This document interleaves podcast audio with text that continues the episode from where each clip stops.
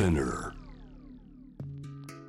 グローバーがお送りしております。J-Web シャムダープラネット続いては海外在住のコレスポンデントとつながります。今日はベルギーブリュッセル。日本食のプロモーターコーディネーターとして活動をしているヨーロッパの食事情のスペシャリスト西田沙織さんです。よろしくお願いいたします。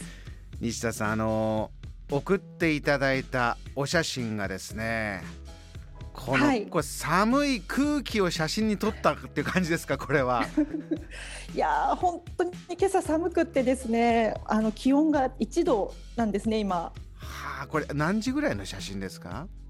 お送りした写真は8時40分ぐらいに撮りました。お日様上がってきて暖かくなるっていうのはなかなかなさそうなお空ですねそうですね。あのベルギーは日本と違って冬に青空があんまりないんですよね。なのでずーっとこの灰色の空が一日中続く曇りの日が多いのがベルギーの特徴かなって思います。そうなんだ。ちょっとねあの見てると道の脇をあれ電動スクーター電動キックボードみたいのでかけってるあ方も、ね。結構乗る方多いですか、はい、あのなんて言えばいいんでしょう。あのウーバーと同じような仕組みでアプリであのトロティネットって言うんですけど、あれに乗れるんですよ。はなので道端に置いてあって、でそこから自分でそのアプリを通してレンタルをして。でまた行きたいところまで移動してそこに乗り捨てるというような形で トロティネットよく使われてます。結構公共の足になってるということなんですねそうですね。うんではですねあの早速本題というか西田さんやはり食のスペシャリスト。前回もあのベルギーであった食の国際会議のリポートをしてくださいましたけれども今回あのテーマでいただいているのがヨーロッパのトップシェフが日本産和牛をメニューに。これどういうことなんでしょう？はい、あのこの話は日本産というところがポイントになってきます。で昔から、えー和牛の美味しさとか品質の高さっていうのは世界で人気があったんですけれども、1990年頃から和牛の受精卵とか精子を海外に輸出するということが行われていて、うん。外国でも和牛が生産されるようになったんですう、ね。うんであの生まれが外国なんですけれども和牛のその受精卵や精子を使っていたら和牛と呼ぶことができてしまって、まあ、それが海外の市場にたくさん出回っているというのが今の現状なんです。あちらのレストランであのアルファベットでね和牛って書いてあるものを見たこともありましたけども、あれは日本産じゃなくてもそういうブランドとして和牛というものが広まったんだ。そうなんですおっしゃる通りでヨーロッパでも和牛すごく人気なんですけれども、えー実際にじゃあどの和牛を使っているかというのを見るとオーストラリア産だったりドイツ産だったりイギリス産だったりというそういった和牛が流通しているんです。あ日本産のいわゆる和牛を使ってるお店っていうのはそんなにまだ多くなかったですか？そうですね。今でもやっぱり日本産の和牛は高いのであのヨーロッパで作られた和牛を出しているお店っていうのはたくさんあります。で日本産の和牛を食べられるお店っていうのは本当にまだ限られているんですね。そこでどんな動きが起きてるんでしょはい。あの、まあ、この和牛がすごく人気であるっていうことを受けてやはり日本政府としては日本産の和牛の美味しさとか品質のの高さっていうのをアピールしたいっていう考えがあるんですね。う、うん、でであの安全性についてなんですけれども、えっと、日本産の和牛には個体番号といって、まあ、人間でいうとマイナンバーみたいな10桁の番号が牛一頭一頭についているんです。ほなので、はい、日本産の和牛を買うと QR コードがあの皆さんも多分スーパーで買ったりするとついてると思うんですけれどもあのその QR コードをスキャンすると牛が生まれた時からどの牧場で育ってどんな風に市場に流通したかっていうのを確認することができるようになっていまうす。うーんこれで安全性もしっかり担保してそして、まあ、何より美味しさの部分もまた大事になってきますね。そうですね。その美味しさをアピールするにはやっぱり食べてもらわなきゃということそうでか。あの そうなんです。現在あの日本の農林水産省の管轄下にある、えー日本畜産物輸出促進協議会、えーというところが日本産和牛のキャンペーンを展開しているんですね。ん。でえっと、アメリカとかアジアでは過去に何度かこのキャンペーン実施されたことがあってすごく人気だったらしいんですけれども、はい、今回ヨーロッパでは初めて、えー、ドイツ、ベルギー、オランダ、えー、フランス、イギリスなどでこのキャンペーンが展開されています。そちらベルギーではどんなことになってますか？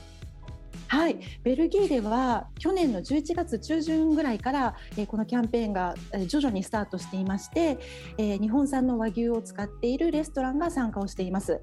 えー、日本政府の協力で追加で日本産の和牛を購入してそれをお店でお客様に提供するというようなことをしています。これお客さんにじゃあこういうふうに食べてよって出してるメニューどんなものがあるんでしょう例えば。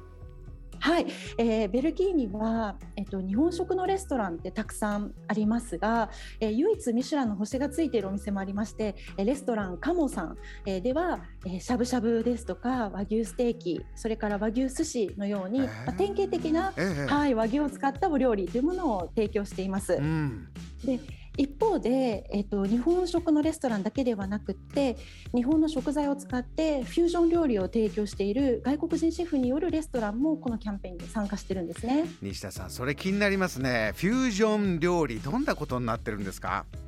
はい、えーと、参加しているレストランの一つに、えー、世界で最も美しいレストランに選ばれたこともあるアントワープのレストランザ・ジェーンというお店があります。ザ・ジェーン。はい10日ほど前から、えー、しゃぶしゃぶ、たたき、シチューの3品がコースメニューに組み込まれました。10日ほど前から新メニューですか？ちょっとそれぞれ詳しく教えてもらっていいですか？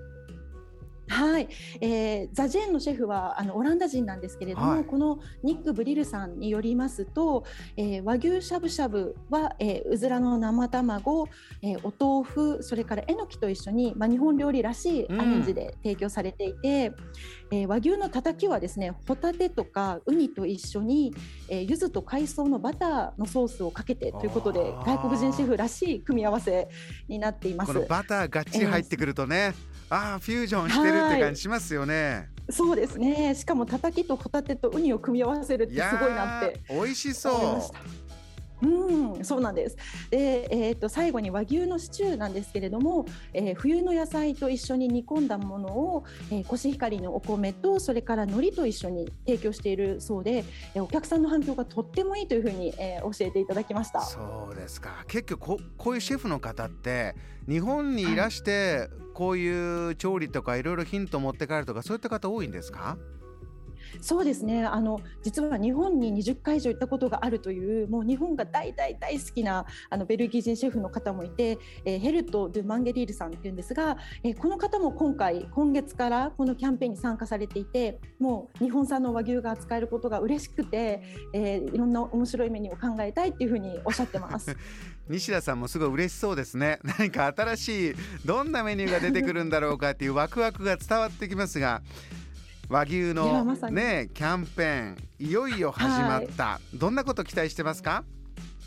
そうですね、あのまあ、今も申し上げたみたいにオランダ人シェフの方がいたりベルギー人のシェフがいたりそれからフランス人のシェフの方も、まあ、参加しているんですけれども、えー、その方は和牛でハムを作っていたりとその和牛って、まあ、サシが入って脂身が多いのであの日本産の和牛は重すぎるっていう消費者の方もいるんですが、逆にそこを使ってより美味しいメニューを開発しようっていうのをこう外国人の目線であのいろいろフレッシュなアイディアをもとにメニューを開発されているところが本当に今回のキャンペーンの面白いところだなというふうに個人的には思っていて、うん、あのまあ、このキャンペーンをきっかけにやっぱり和牛は日本産だなっていうふうに消費者の方に、ね、違いを実感していただけたら本当にいいなというふうに思っています。わかりました。西田さん、えー、美味しいお話今回も教えていただきました。またお願いします。ありがとうございました。はいこちらこそどうもありがとうございました。JAM The Planet